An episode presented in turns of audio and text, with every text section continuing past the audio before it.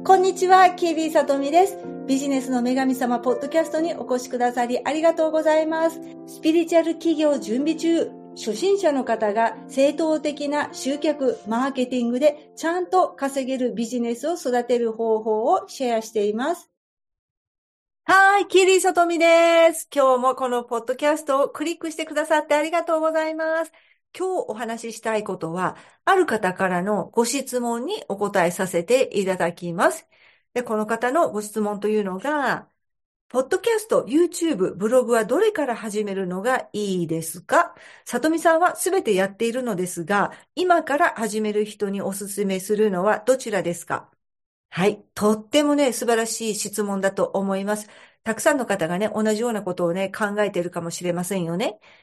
この質問の中でのポイントは、今から始める人におすすめ。だから、すでに何かをやっている、何かのプラットフォームで発信をしてきて、何か追加するとしたらどれですか？それとはちょっと違うんですよね。だから、今から始める人におすすめ。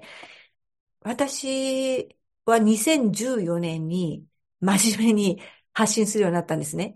で、その時は、ワードプレスブログっていうのを始めました。ワードプレスブログ。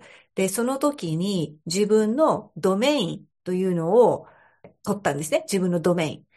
ドメインというのは、さとみきり .com とか、ね、happylifecoaching.jp とか、それはドメインのことです。はい、これを購入して、そして、ワードプレスは、ただで始めることができます。ワードプレスは、有料のテーマ、有料バージョンもあるんですけど、私はね、無料で始めました。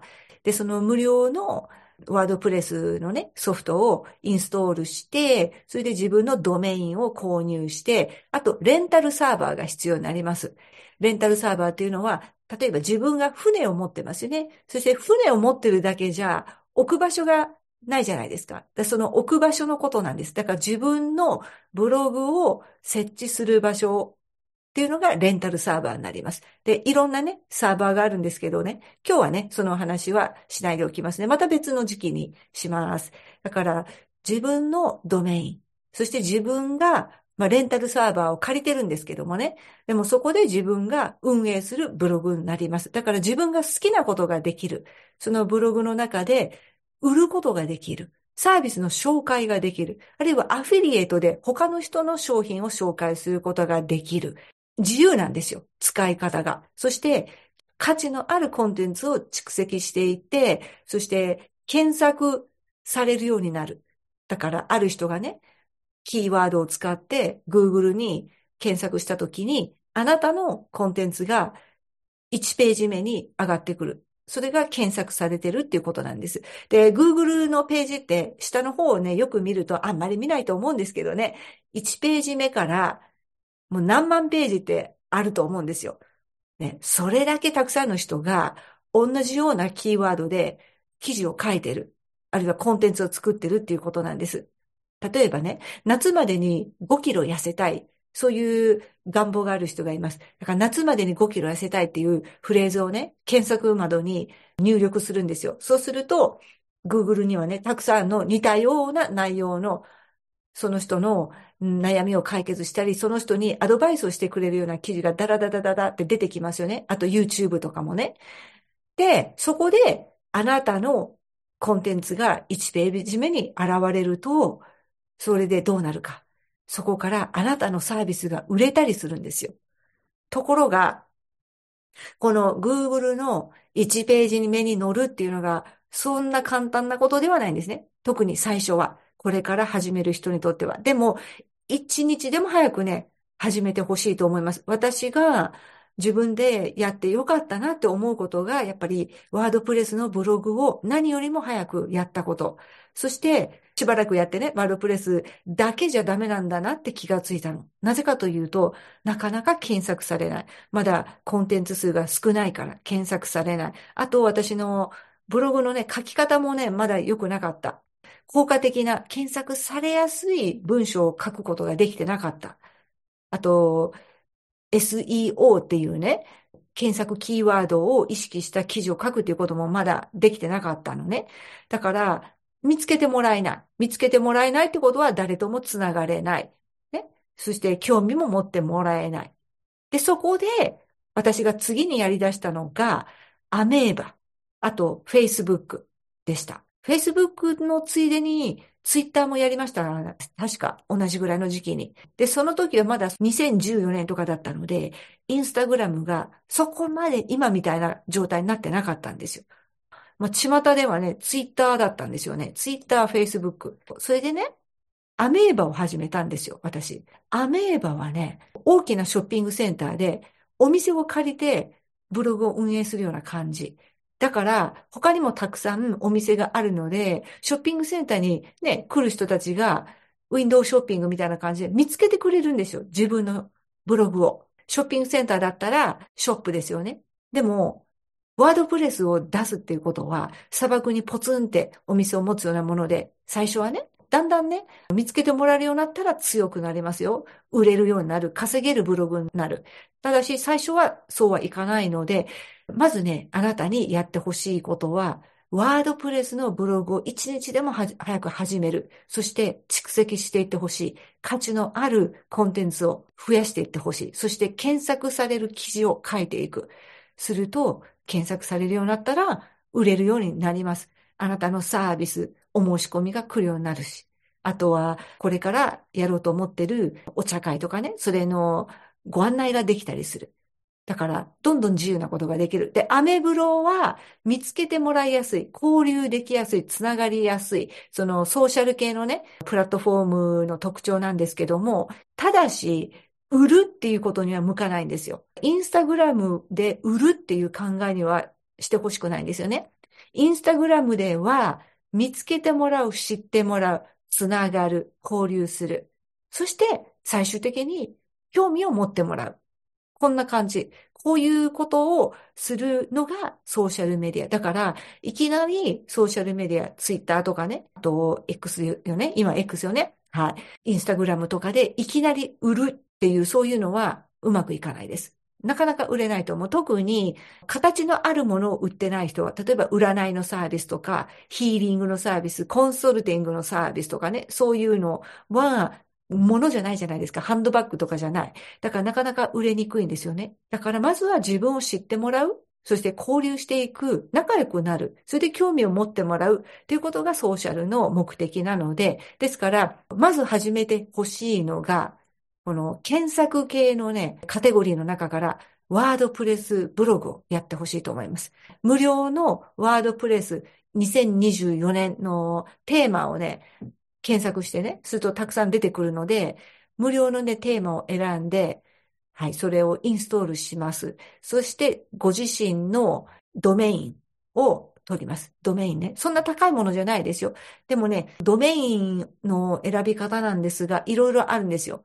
.com、.jp、.cojp とかあるかな？あと私は UK にいるので、.couk とかね、あるんですね。はい。私の最初のドメインは .co.uk でした。で、今は .com と .jp を使っています。でね、.jp は日本に住んでいないと、ちょっと取りにくいかもしれません。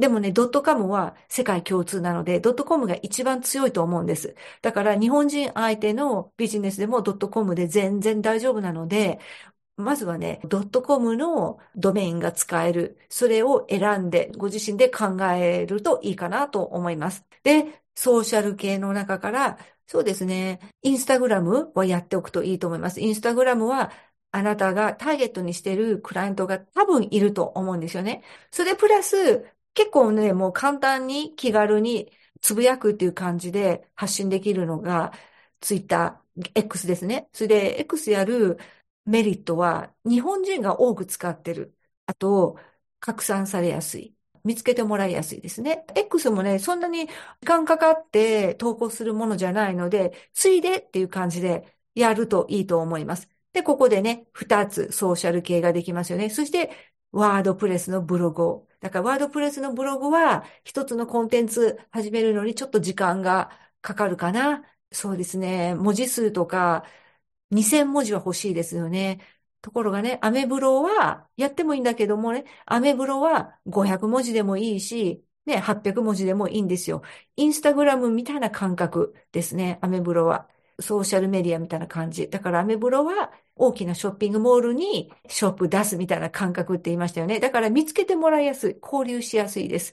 そして文字数もね、割と少なくてもいい。検索されるっていうことを意識しなくてもいいので、アメブロは。その代わり、アメブロ内で書いてる他のブロガーさんと交流するといいと思います。そして、自分のね、ワードプレスブログが検索に上がってくるようになった時に、YouTube か、ポッドキャストを始めるといいと思います。全部一気に始めるとしんどいし続かない。で、YouTube とポッドキャスト両方とも機材とかもいりますし、あと、編集作業が出てくるんですよ。ここで、うん、脱落してしまう人も結構多いんですよね。続けていくことが大事なので、まずは検索系のカテゴリーからワードプレスを始める。そしてソーシャル系からインスタグラム、あるいはアメブロ。そしてプラス、ついでに X をやる。みたいな感じでやってみてください。そして伸びてきたら YouTube か Podcast をやるっていう感じでいいと思います。で、なぜね、最初にワードプレスを育てておくのがいいのかっていうと、ワードプレスであなたの YouTube の動画を貼り付けることができるんですよ。YouTube でもこんなお話をしてますって言ってね、あなたのそのワードプレスの記事内に YouTube の動画をペタってあの貼り付けておくと、Google でね、検索されやすい。なぜなら、YouTube と Google はリンクしてるからなんですよね。仲良しなんですよ。だから、Google は多分ね、ワードプレスの記事の中に YouTube をね、貼り付けてる記事とか好きみたいですよ。私の上位に上がってくる記事の中、ほとんど YouTube のね、動画がね、パタッと貼られてるんですよ。だから、検索されるように頑張って価値のある文字数を最低2000文字、そしてペルソナに向けたね、記事を書いてみてください。ペルソナの悩みを解決する。ペルソナに価値を与える記事を蓄積していく。そこをまず頑張りつつ、空いた時間でインスタグラムとか X をやって、自分が書いたそのワードプレスのブログを紹介していってください。どんどん紹介していってください。ソーシャルメディアで。そしてソーシャルメディアではファンを増やしていってください。どんどん繋がっていってください。人に知ってもらってください。自分をどんどん出していってくださいね。というわけで、今から始めるとしたらどれから始めたらいいのかというお話をさせていただきました。これからね、発信を始めていきたいっていう人たちのお役に立てたら嬉しいです。これからね、もっとね、この発信については深く深くね、ディテールをね、話していかなくてはいけませんので、えー、そうですね。あの、ワードプレス一つにとってもこれ大きなテーマなので、またこれからね、細かくね、お話ししていきたいと思います。あと、初めての人にとってね、ドメインとか、レンタルサーバーとか聞いても、えっ？て思いますよね。そういうものがあるんだっていうことを知ってください。そして、検索していくと分かっていきます。はい。というわけで、またね、似たようなテーマでお話ししていきますので、まずは始めていってください。ワードプレスのブログを始めていってください。そしてソーシャル系のプラットフォームで発信していってみんなとつながっていってください。はい。ではね、応援しています。ありがとうございます。